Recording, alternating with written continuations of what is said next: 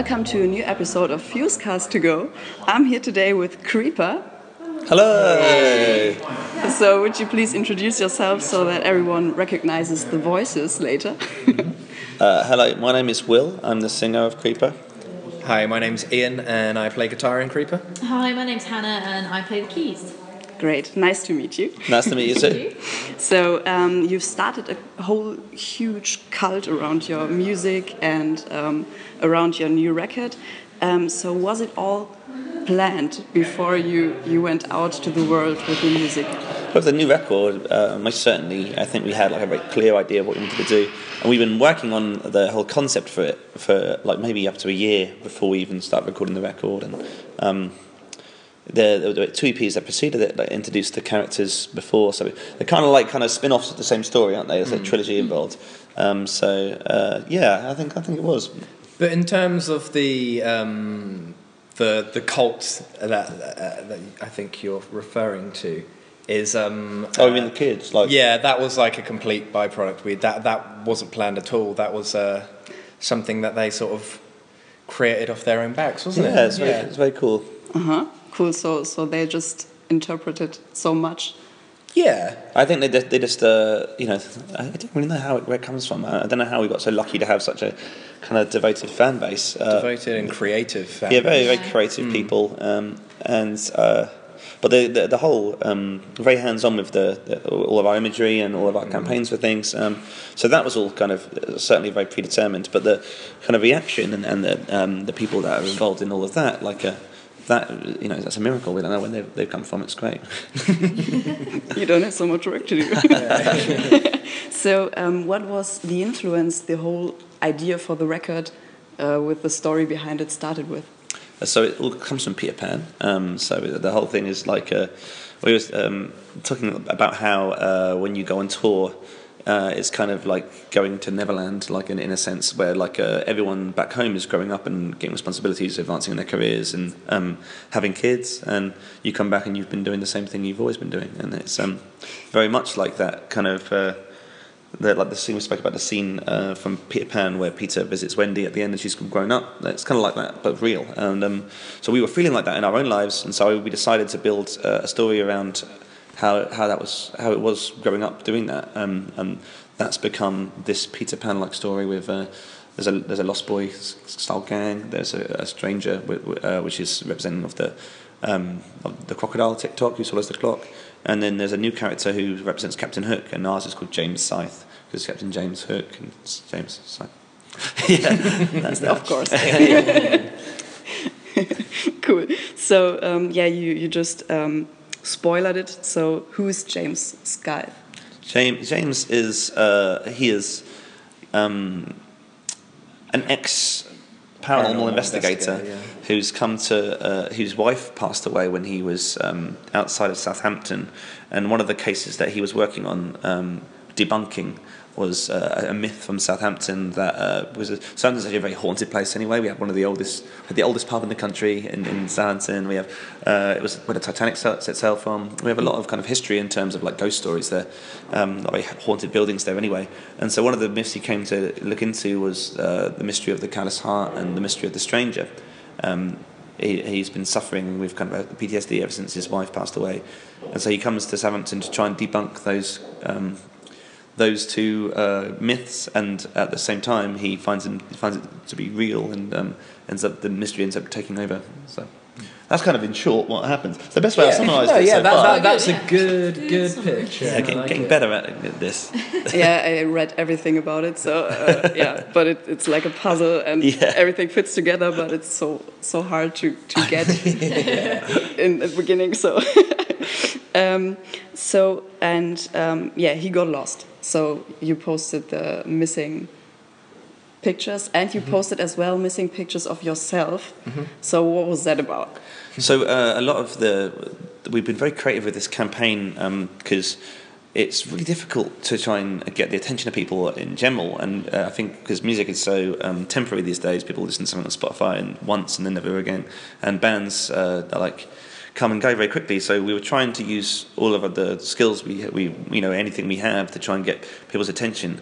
And one of those things was we're big film guys, um, and uh, we're you know big on a lot of different types of art, I suppose. And um, so nostalgia was a big factor in that. So we read a book about um, the marketing behind the Blair Witch Project, and that was something that was a, a massive impact in this campaign. Um, in terms of when they were advertising the Blair Witch Project, they advertised it like it was a real documentary, and that these people had gone missing, and they had these websites that um, kind of documented that, and so there, were huge. Uh, we learned a lot from that. It was really, really a huge influence on this, um, and uh, so us going missing um, it, it, began the story really. It kind of it began uh, us telling the story of James Scythe, and um, it was like an unusual way to to, sell, to to put our record out there, I guess, and uh, to try and engage an audience, you know, and get people's imaginations going. You know? And uh, yeah, so it, it, I, I guess when you say what it's all about, I guess it's kind of um, it's kind of a difficult thing to answer. It's uh, it's just it's just a narrative, I guess. It's a it's um, the same as using a storytelling technique to write a book. You know, like and you put your your cold opener. Yeah, mm. exactly. cool. Now, uh, yeah, it worked because it was uh, the the thing that I saw on Facebook, and I uh, said like, "Oh my god, how bad is that?" and then I, I read the comments, and people were like, "Oh my god, this is going to be huge," and I was like, "Okay, that can't be real." and then I read a lot. a local newspaper um, picked up on yeah. it actually, and they posted an article, and we were like, "Whoa, what's yeah, happening?" it was a real nightmare. We were actually out in America when that was happening as well. Yeah.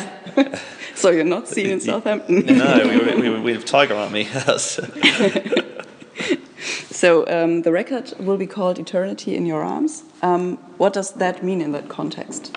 I feel like I'm going to do a lot of talking. I'm sorry about this, no, guys. That's fine. Um, uh, I, I, don't want to feel like I'm taking over. No. Um, yeah, uh, Eternity in Your Arms uh, was intentionally uh, ambiguous, and um, we've it kind of summarises a lot of what the record's about in one sentence, and that's, that's what the best uh, album titles do.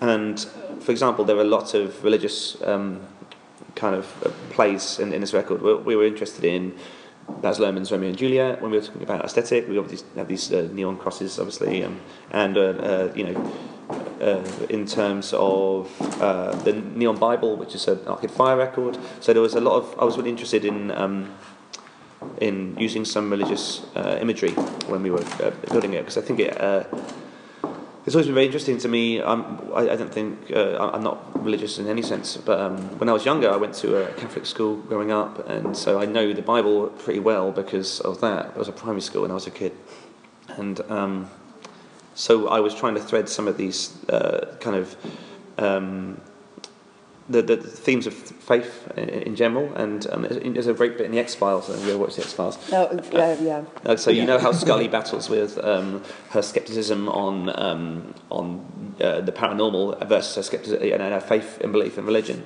I thought that was a really interesting kind of um, how that was tempered. And so we are trying to use that in there. So Eternity in Your Arms, I think it sounds almost you can almost have like a religious context. Also, uh, it's uh, obviously someone someone's uh, why, like in the very plain sense of the story, it, it makes sense with um, James and his wife. Um, uh, it, kind of references like an afterlife, which we're talking about, a purgatory, and um, in terms of our band, um, it has uh, multiple meanings, which I, I, quite like. But in terms of uh, the band itself, um, it's about devotion, about giving yourself to something purely and entirely. Um, and we've been in, playing in hardcore bands since we were kids, and we've just given our lives to doing music because that's what we love doing, not because we thought it was going anywhere. And so, eternity in your arms is about you know giving yourself over to something and letting it kind of you know, let, letting yourself be okay with it. And um, but it's got a multitude of different meanings. That's what I really liked about it. Like a message it, from you to the band as well, isn't it? Like yeah, and, and, I feel like uh, I, I, feel like um, I feel like uh, the great thing about this band and this project is that. Um, it means something slightly different to everybody who listens to it and mm. everybody who uh, can pick up and, and, get with the band. So um, also I like the idea that uh, the title can can be applied to a lot of different things. And so it's kind of more about what you think it means once you've listened to the record, rather than me telling you the multitude of things it could mean. yeah, it's interesting. I had to think about death like instantly. Mm, I don't know yeah. why. I just thought about like tattoos of skeletons and couples holding hands in Yeah. death. So Absolutely, like that. That is uh, a big part of this record is like a loss and, and, and, and dealing with grief and learning to live with that. Like the Babadook was a film we watched around the time of making this, and uh, with the Stranger, um, kind of representing more than just being a spooky figure. You know, there's a mental health element of, of this in all of this as well. Um, there is a lot playing uh, in in this game, I suppose. Um, there is a, you know there's a lot of things we're, we're talking about.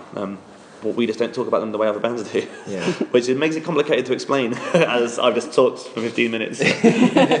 And there's like there's an element of ambiguity there, isn't there? Because I think there's there's a real nice subtlety in allowing other people to take information they've been given and interpret it the way they want to perceive the whole thing. You know, it put it puts, involving puts- yourself, you know, like Yeah, yeah, exactly. It's involving uh, the audience and the, and the individual listener, and um, you know, just letting them make up their own mind rather than shoving stuff in their down their throats. You know, what was first, the record or the title?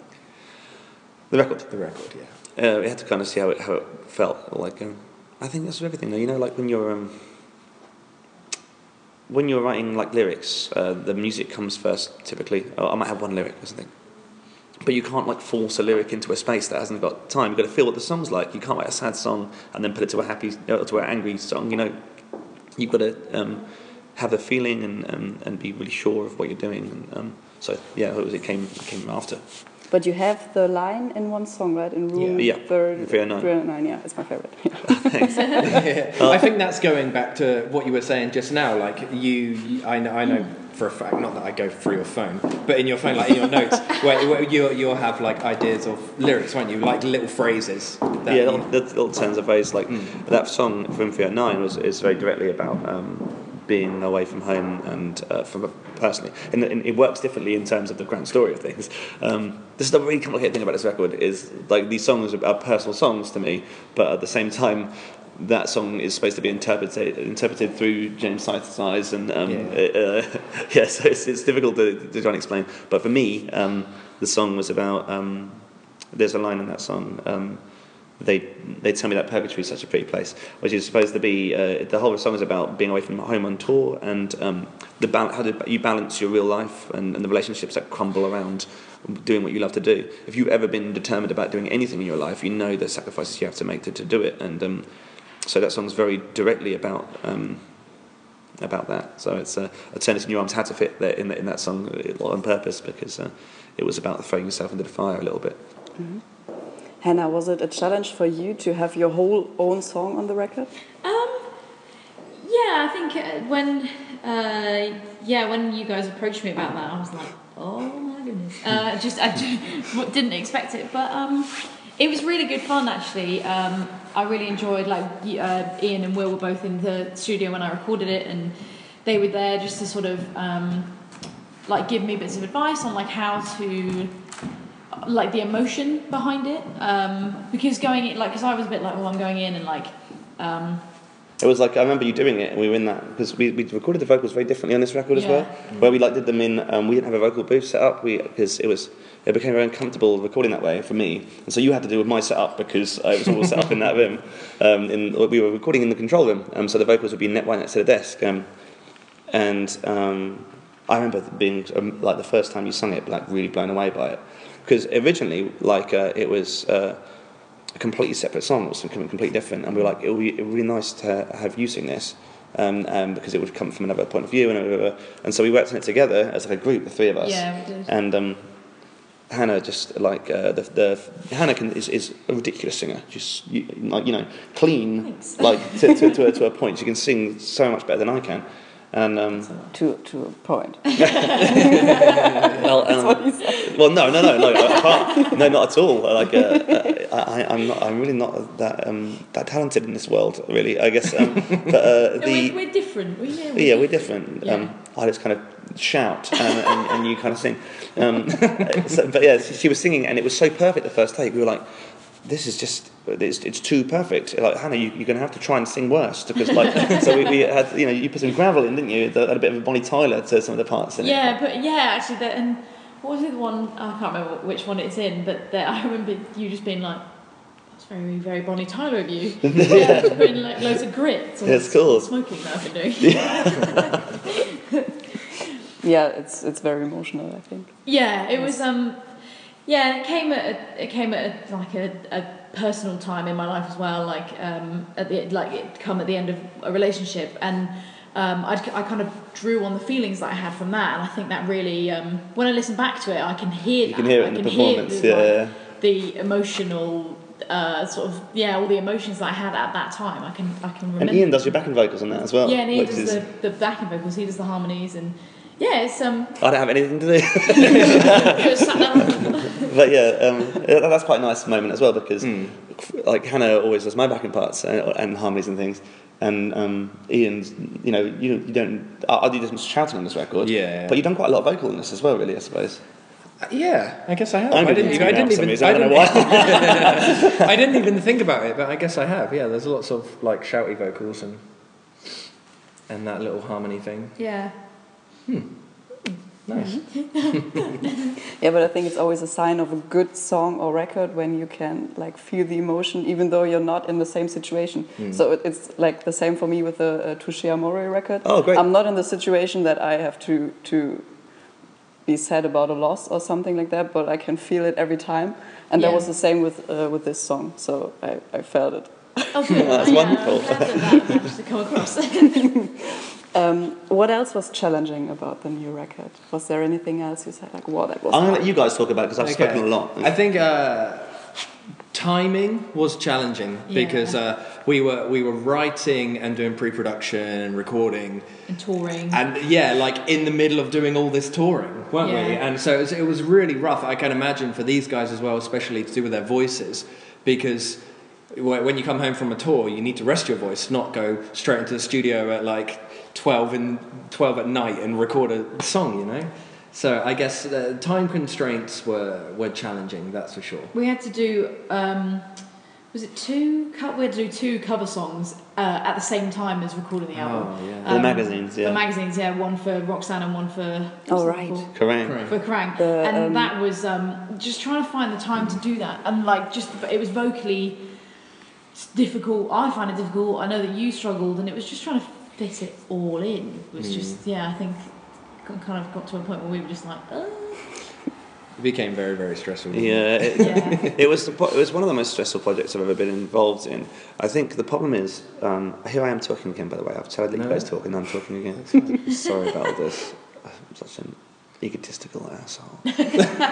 yes, Um, um, I think because it was so multifaceted, this project, it was like it span, um, and we are very, very hands-on with this. So like, we won't let anyone else do it. I think it's because we originally come from DIY punk. I know you would never know that now, but, um, you know, we, we betrayed all those models a long time ago.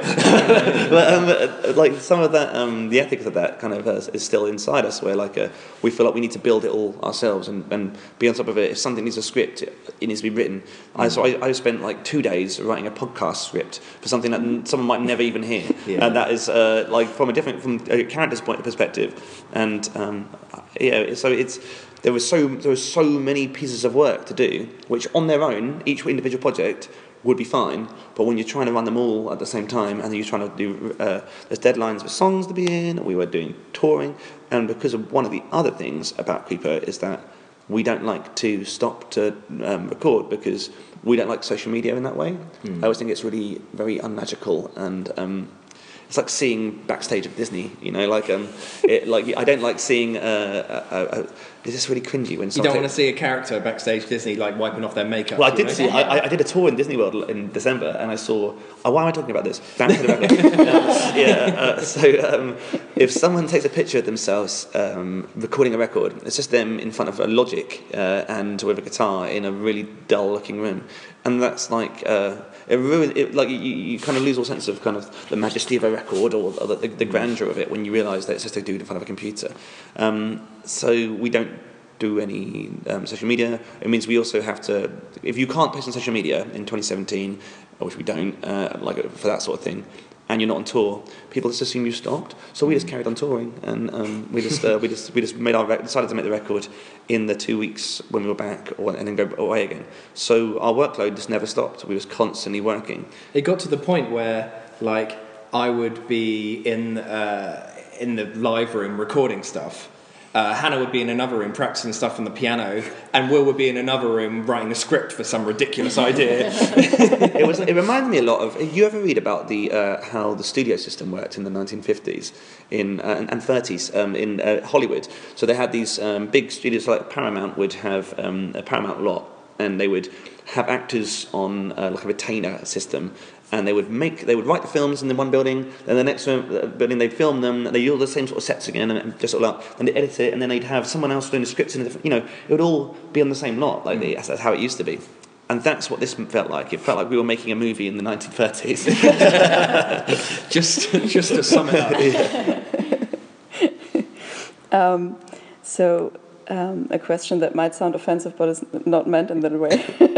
um, are you still yourself when you are creeper, or is it more like leaving the everyday personality behind and being like an art figure in a way? Yeah, it's exactly that. I think. There's like uh, there's there's different sides to it because when we're on stage, we're very much in character, so to speak. And if we weren't, we would be a lot more anxious about the whole thing. You know. It's kind of like a coping mechanism, I Yeah. think, a lot of the time, and that's how it started. Like it was like a a way to deal with getting on stage every day, I guess. And it's something you really want to do. It's really frustrating. Like you really want to do it, but then when it's in front of you and it's the day you're doing it, you're terrified about doing it. Um, but it's much easier to to um, put yourself out there when you're playing a part. And Mm. you know, it's um, it's been, it's been a really useful tool over the years, I think. That's kind of like rock climbing in a way. Like, you know, you see the wall and you're like, fuck yeah, I'm going to climb this wall. And you're really excited, you've got the harness on, you go, you're climbing up, you're climbing up. And then you get halfway up and then you look down and you're like, oh. But and you thought, and you thought, if I was wearing makeup right now, If I was wearing makeup at a stage show, I could do that. exactly that. um, but yeah, I, I- I do think that uh, it's um, it's one of the things that hard, kind of hard to explain on these sorts of things. It's just um, it's a very separate thing. We kind of see it as like it's a it's performance art in a sense. It's um, I always try to describe it this way that like um, when you a lot of bands, uh, uh, especially in the hardcore punk scene as well, um, which we're you know still very much into. Um, but uh, with a lot of pop punk bands as well, they're promising you something that's sincere. They're going, "This is sincere," you know, and there's a big there's a big speech. There's all this stuff going on. It's, they're promising you sincerity, and what you actually get is pantomime. You get them pretending to do something. With us, what I like to th- think is, we promise you a pantomime, but there's some sincerity underneath all of it. You know, so you, you're coming to see a ridiculous stage show where. Um, uh, we're being really dramatic and we're going to play some songs that have parts that sound like Meat Loaf. And um, but then like there's there's a, a reality to it, to all the fiction you know that there's um, behind all of the um, the tassels and uh, how- pomp and, and bombastic and stupid it all is you know um, which we love you know that's why we do it and we don't do it for, for, because it's stupid.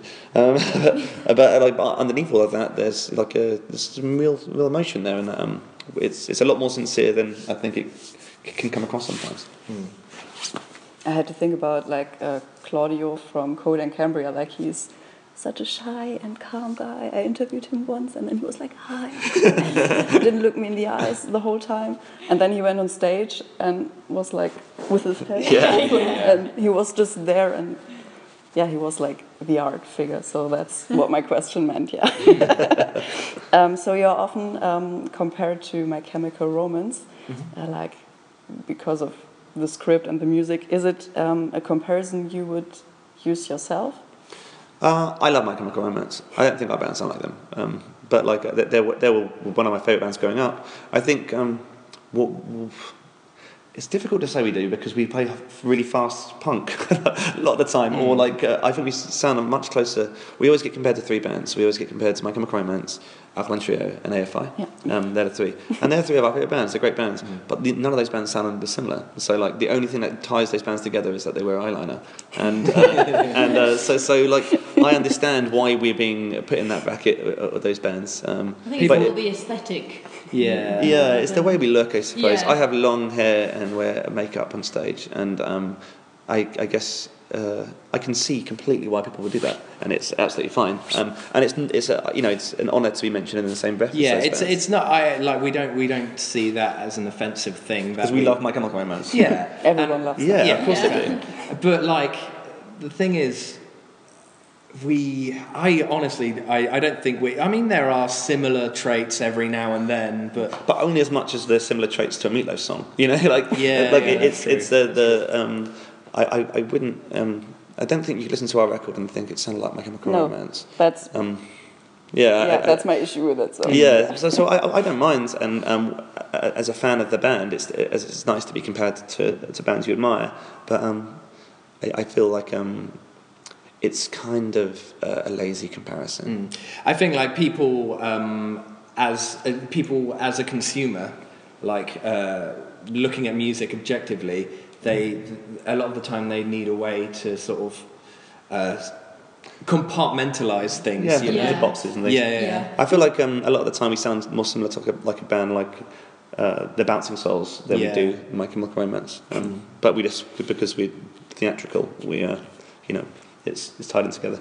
But you know it's not a bad thing. I'm I'm Mm. stoked at that. We don't play anywhere near as intricately as they do. do you remember that? Do you remember that show we played with Frank Carter and um, some guy was shouting uh, like My Chem song lyrics at you, and then Yeah. and then when Frank Carter came on stage, he broke his nose, punched him in the face. Yeah. The guy was being he was being a dick to all the bands. The band before us as well. He was, he was shouting all through their set, and he shouted all through our set. I told him to fuck off, and um, And then he went away and then came back. and then he came back, um, and then um, he shouted stuff at Frank while Frank was playing, and Frank just punched him twice in the nose and broke his nose. There I love blood Frank everywhere. Yeah, he's Yeah. a really nice man. Yeah, yeah. He's such a good dude, though. Yeah. like honestly, like he was like a father figure on that tour. He was like, we, we, I wouldn't go that far. I, I felt he was though. Like, uh, like he was. He was. We were talking about like the music industry, and he was sharing his uh, experiences, and we were kind of taking it on board and learning. From And he him. said, "Listen to me, son." "Yeah, listen to me, son." Sit down,